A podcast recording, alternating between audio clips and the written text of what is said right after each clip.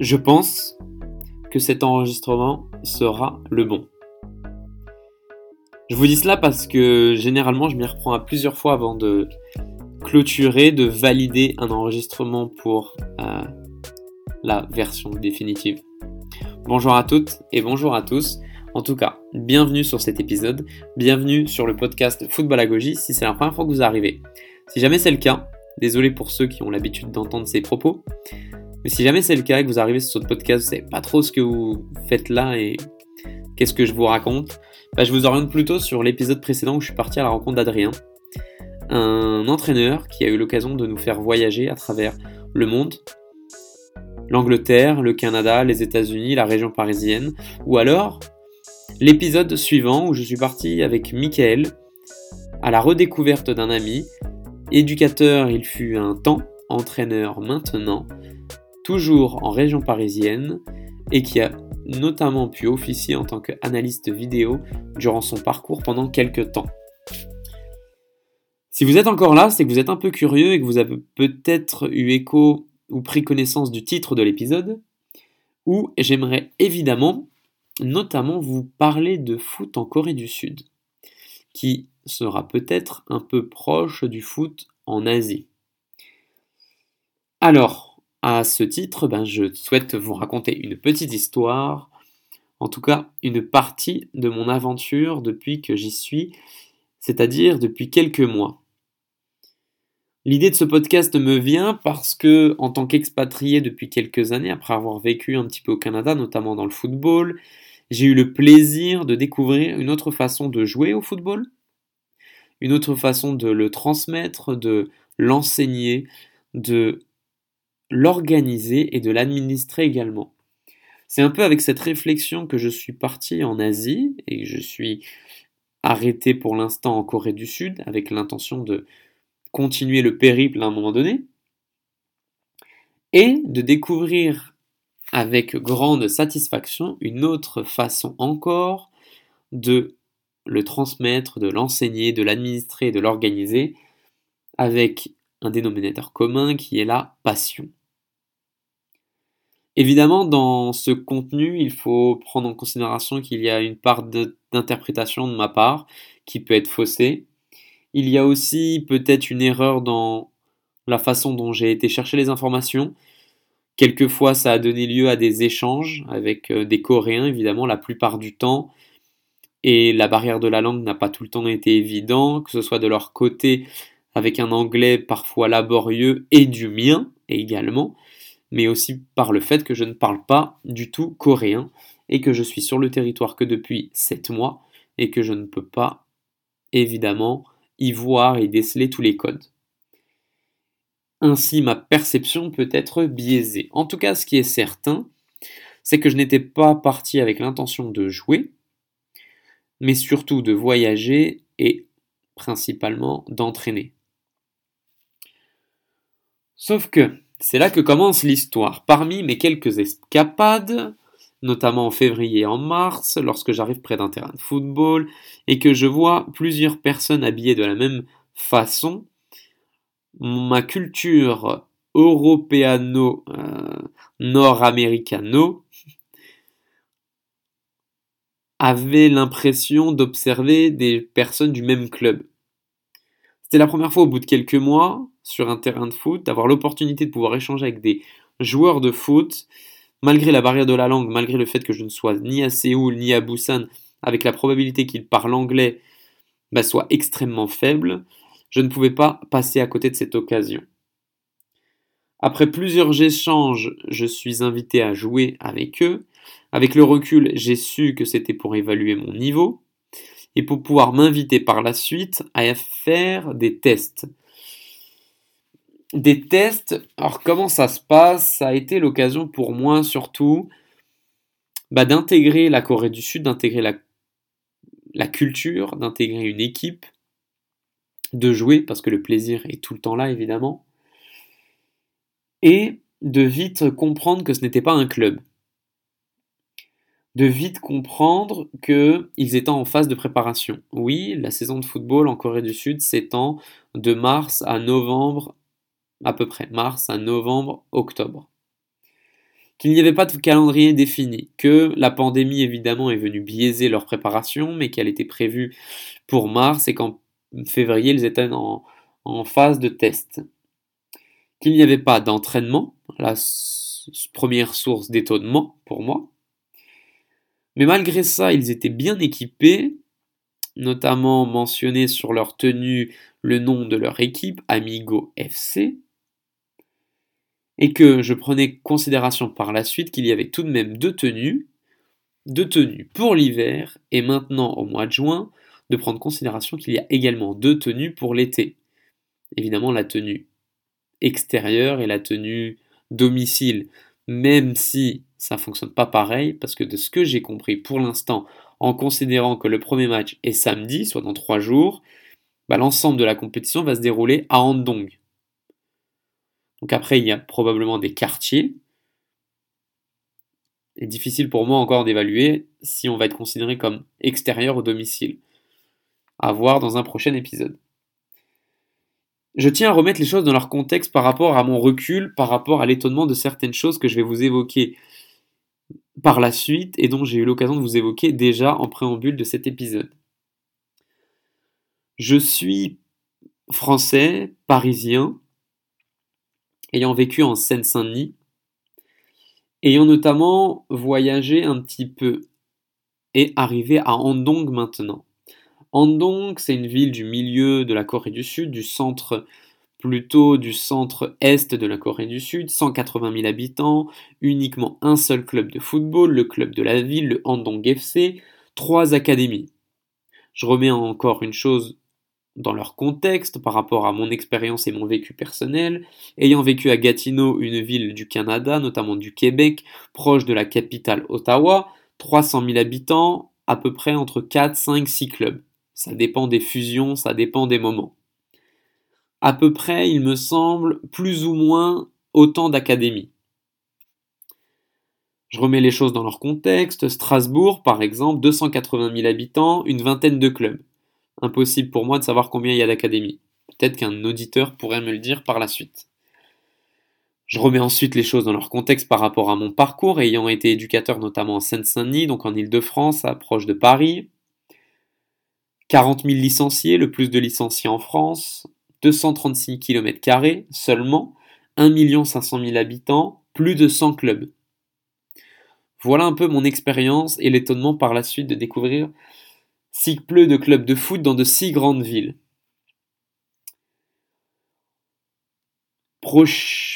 Premier étonnement par la suite, j'arrive sur un terrain de football en plein après-midi, un lundi après-midi. Entre 50 et 60 joueurs habillés de la même tenue, des élèves du secondary, donc euh, du niveau secondaire en Corée du Sud, niveau collège, trois entraîneurs, un entraîneur de gardien et presque 60 joueurs de la même tenue. Donc là, étonnement, premier lien que je fais, pourquoi? Comment ça se fait? En considérant que sur les 5-6 derniers mois, je constate un niveau qui est tout de même intéressant, sans avoir moi joué à un niveau professionnel. J'ai eu l'occasion de connaître des, moins, bons joueurs, des moins bons. Euh, je n'ai pas eu l'occasion de jouer avec euh, de joueurs professionnels, mais je suis capable de me dire oui, il y a quand même de bons joueurs dans la ville dans laquelle je suis. Malgré le fait qu'après avoir échangé avec eux, il n'est pas fait de formation en club. La plupart d'entre eux ont eu une formation à partir de l'école élémentaire où ils ont l'occasion d'avoir des classes adaptées et de faire à raison de quelques heures dans la semaine uniquement du football. Le projet prend à partir du secondary school et high school, donc collège, secondaire au Canada, collège en France, high school en Corée du Sud, lycée en France, je ne sais plus au Canada, Ou, lorsque les Coréens arrivent dans ces établissements, ils ont un programme complètement adapté. Si j'ai bien compris, il y a même la probabilité, le matin, le midi et le soir du faire de football, et d'avoir peu, pour ne pas dire pas, de cours multidisciplinaires. Donc là, apprendre avec des pincettes, Premier étonnement, mais en tout cas, je suis capable de faire des comparaisons avec le Canada et les États-Unis où il y a un vrai modèle de formation par rapport aux structures scolaires. Ce qui se développe de plus en plus en France et je reste avec des pincettes sans me positionner pour avoir quitté le système francophone depuis quelques années et ce n'est pas le sujet que je souhaite aborder maintenant. Il m'est également mentionné que pendant les vacances scolaires, tous les jours, c'est football.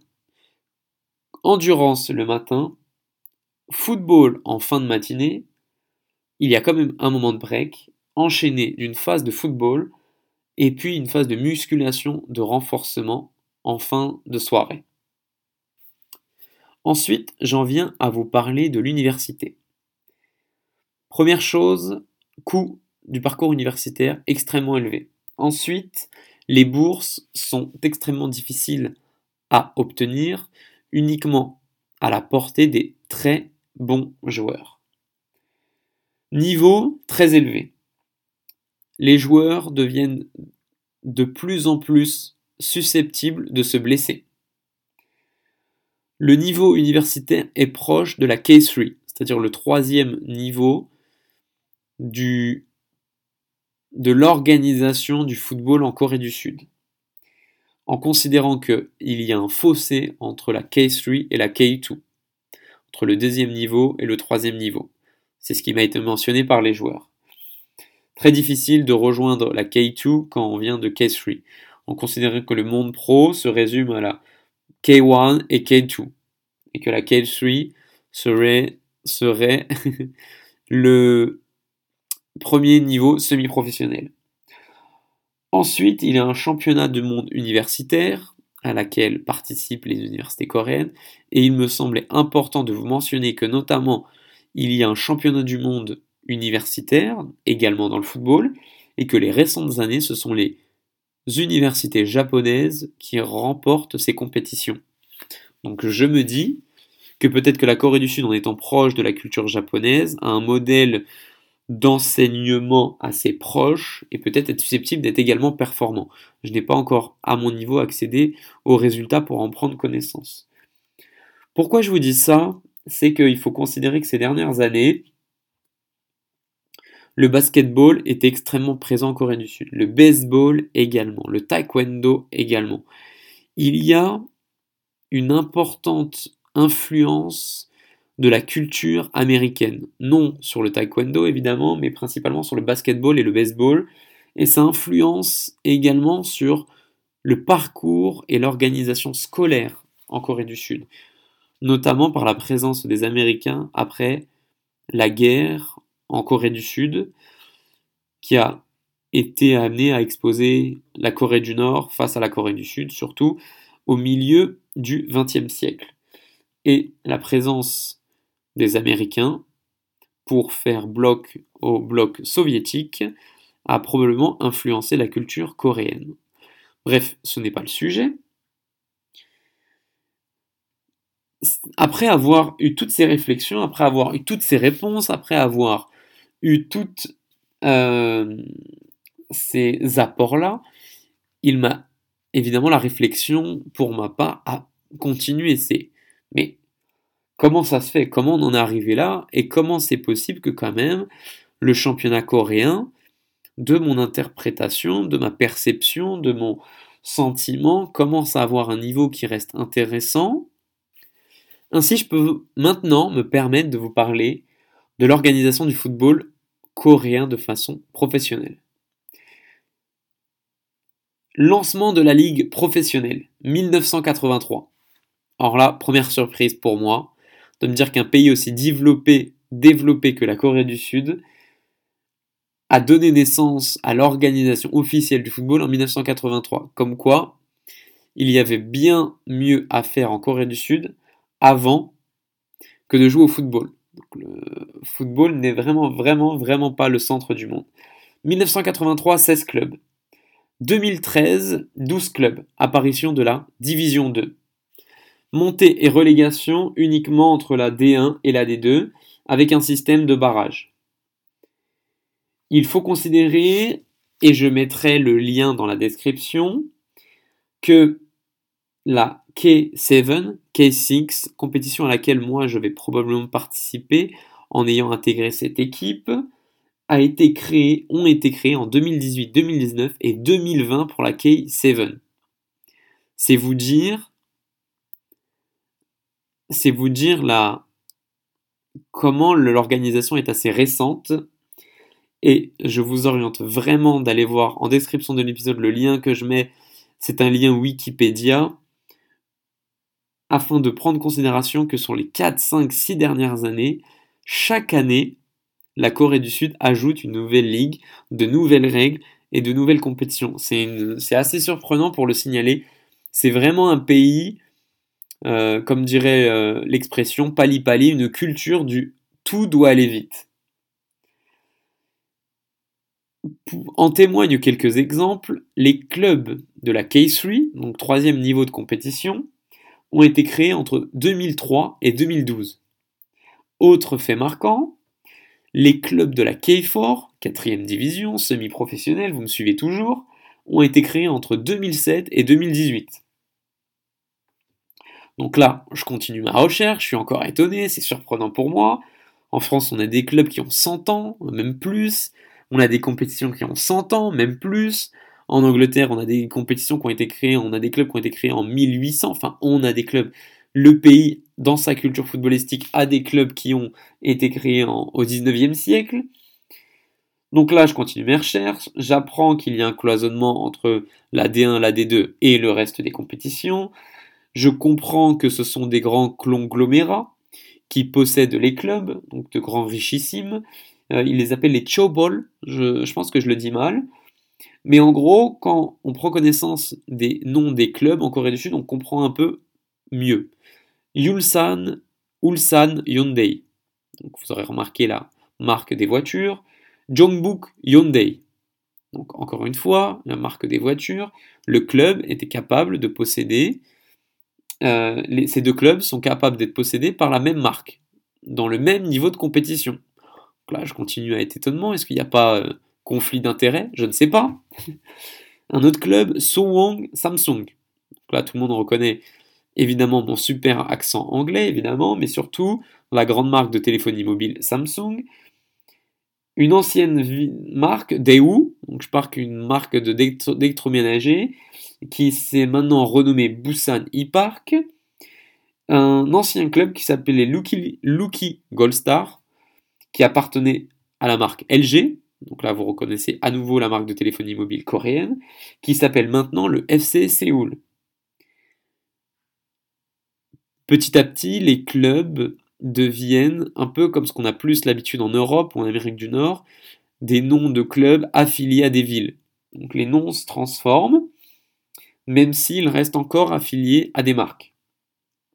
Il faut également considérer que dans mes recherches, notamment sur Internet et sur les sites de ces clubs, ils possèdent maintenant dans leur système, dans leur académie de formation, des équipes U12, U15 et U18 uniquement, pour l'ensemble de ces clubs. Le modèle de formation semble maintenant évoluer. Il y a également un club de football qui s'appelle, j'en suis désolé pour eux, ma mauvaise élocution, le Sangju Sangmu. Club uniquement militaire. Donc c'est un club qui est affilié à une ville parce que les militaires vont dans cette ville pour y effectuer leur service militaire et donc pour continuer à jouer au foot, les joueurs intègrent cette équipe. Et pour l'anecdote, chaque année, pour ce club, c'est l'occasion d'avoir de nombreux départs et de nombreuses arrivées, en considérant que le service militaire est, si je ne dis pas de bêtises, à peu près de 20 mois, de plus ou moins 20 mois. Donc c'est un peu plus d'une saison de football, presque deux saisons de football. Ce qui fait qu'il n'y a pas toujours tous les ans autant de départs et autant d'arrivées. Il y a peut-être des joueurs qui y restent malgré la fin de leur service militaire. Je n'en ai aucune idée. À titre d'exemple, et pour presque terminer mon apport sur le football et ma compréhension et mes recherches sur le football coréen, en 2020, la saison aurait pu être 22 journées, phase d'aller-retour avec une phase de play-off, la phase de playoffs, comment elle se passe? Vous m'aurez suivi, c'est après la fin de saison, qui s'étend de mars à novembre, où les six premiers et les six suivants sont séparés. Les six premiers s'organisent dans une phase de play-off où chaque équipe s'affronte une nouvelle fois, en gardant les points, mais avec l'occasion de pouvoir redistribuer un peu les cartes du classement. Les six derniers également, avec la onzième place qui donne place à un barrage, et la douzième qui donne place à une relégation. Vous m'aurez suivi, il y a toujours 12 clubs dans cette division. Comment ça se passe pour les premiers? Une fois que ils ont réalisé leurs 5 matchs, les trois premières équipes et le gagnant de la coupe s'affrontent en demi-finale, puis les vainqueurs en finale. Le gagnant aura l'occasion d'être le gagnant de la compétition, mais également de pouvoir participer à la AFC, donc la Ligue des champions d'Asie. Il faut considérer, et pour presque terminer, qu'il y a d'autres règles dans le football coréen. Alors, quelques règles un peu surprenantes pour découvrir le football en Corée du Sud. Dans un premier temps, lorsque les équipes commencent un match de football, sur la feuille de match, il doit y avoir au moins deux joueurs U22, c'est-à-dire au moins deux joueurs qui ont moins de 22 ans, under 22, dont un joueur doit être dans le 11 de départ sur le terrain. Petite anecdote, malgré l'intronisation de cette règle, qui pousse l'organisation du football en coréen à faire jouer les jeunes joueurs coréens, il n'est pas rare de voir ces fameux joueurs sortir avant la mi-temps. Donc il y a quand même des, des comment dire, des, des revers de médaille. Et je l'ai déjà vu plusieurs fois pour regarder quelques matchs coréens qui sont très facilement observables en utilisant, le navigateur Naver, qui est le navigateur, le moteur de recherche coréen à l'identique, ce qui est un peu le Google dans d'autres pays. Si jamais vous ne respectez pas cette règle, eh bien vous n'aurez le droit durant votre match qu'à deux remplacements. C'est une autre chose à savoir. Ensuite, en cas d'égalité à la fin du championnat, ce n'est pas l'équipe qui a la meilleure différence de but qui est au-dessus, qui l'emporte, ce n'est pas ça qui crée la différence. Non, c'est l'équipe qui marque le plus de buts. D'accord? L'idée de l'organisation coréenne, c'était d'influencer une optimisation du spectacle pour avoir la possibilité de rendre le football coréen le plus spectaculaire possible et d'amasser le plus de monde dans les tribunes.